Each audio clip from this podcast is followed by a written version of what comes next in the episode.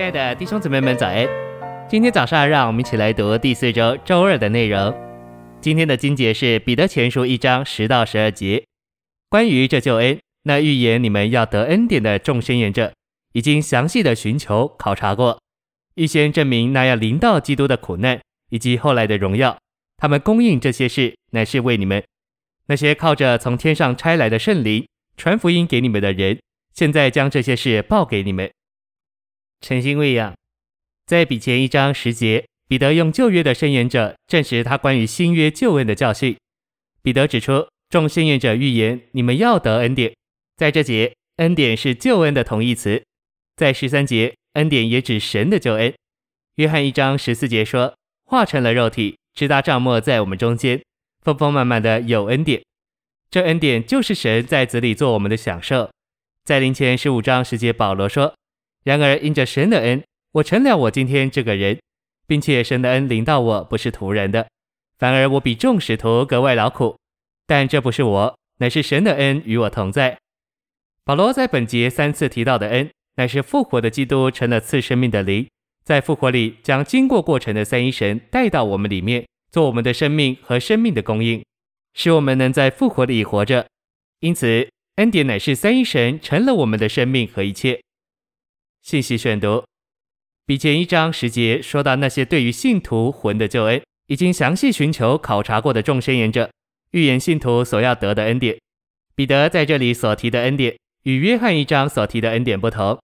约翰说，化成了肉体，丰丰满满的有恩典，并且这恩典是借着耶稣基督来的。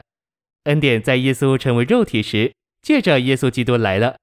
但彼得说，有一个恩典还未临到，然而将要临到。这恩典在旧约没有提起，但是众先言者已经预言过了。